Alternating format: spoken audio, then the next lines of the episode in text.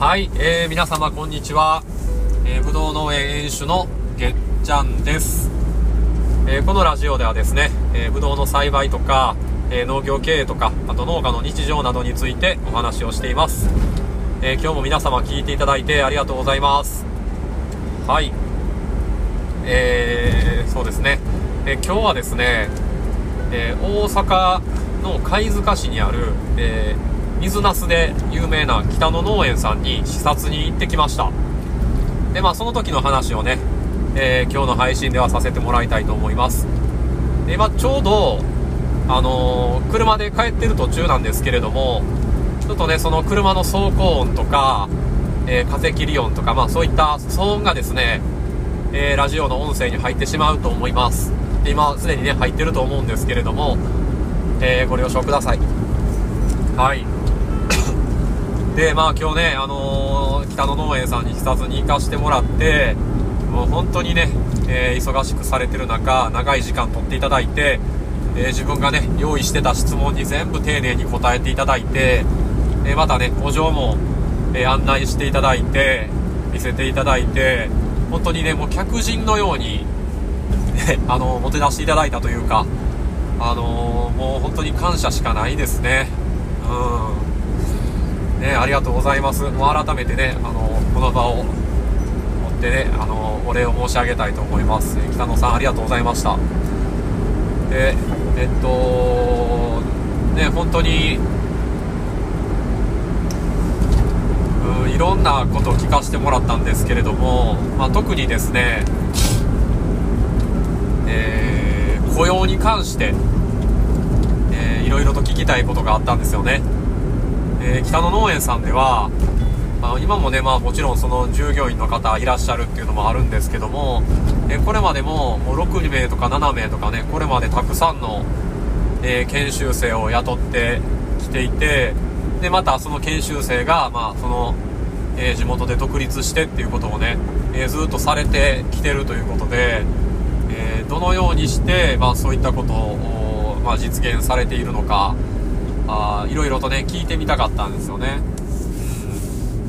うん。で、まあ、その細かい話は、まあ、こんな配信ではお話できないんですけど、まあ、一番こう感じたのは、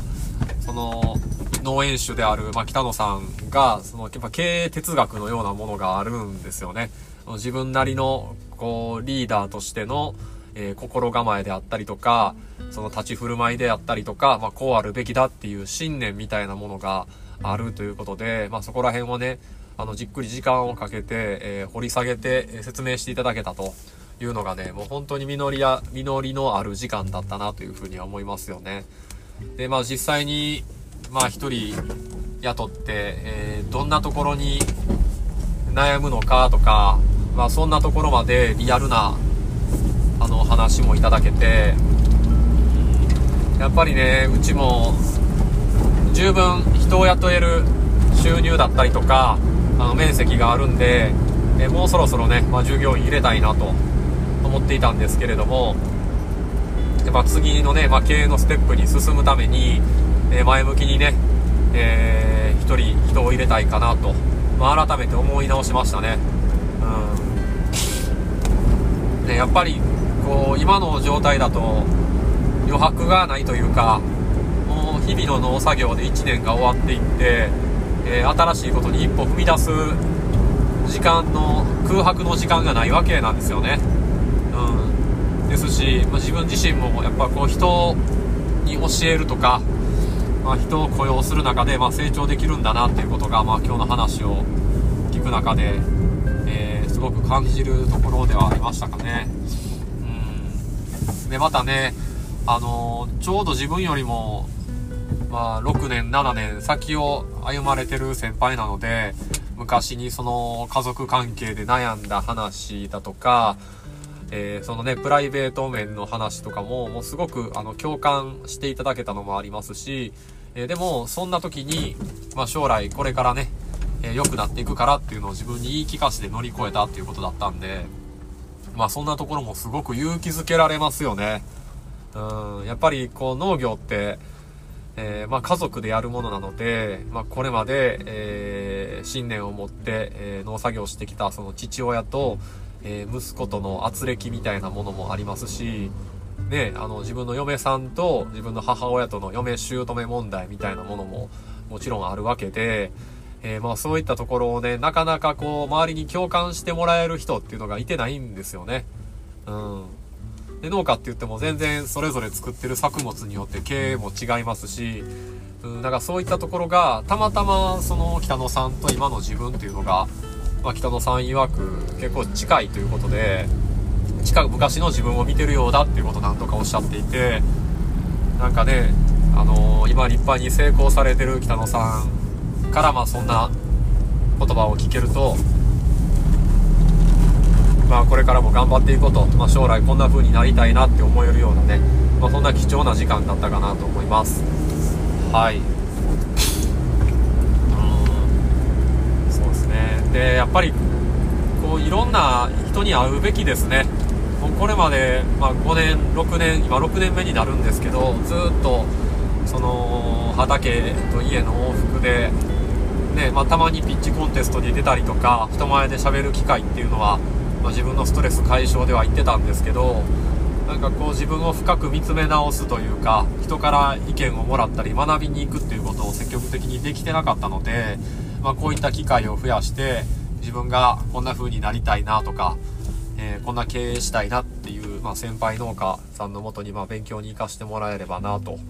えー、改めて思いましたね。はい。で、あの、まあ、今日ね、あの、実は、その、アドバイスもらいに行った最後に、えー、ハウスの中で YouTube を撮ってもらったんですよ。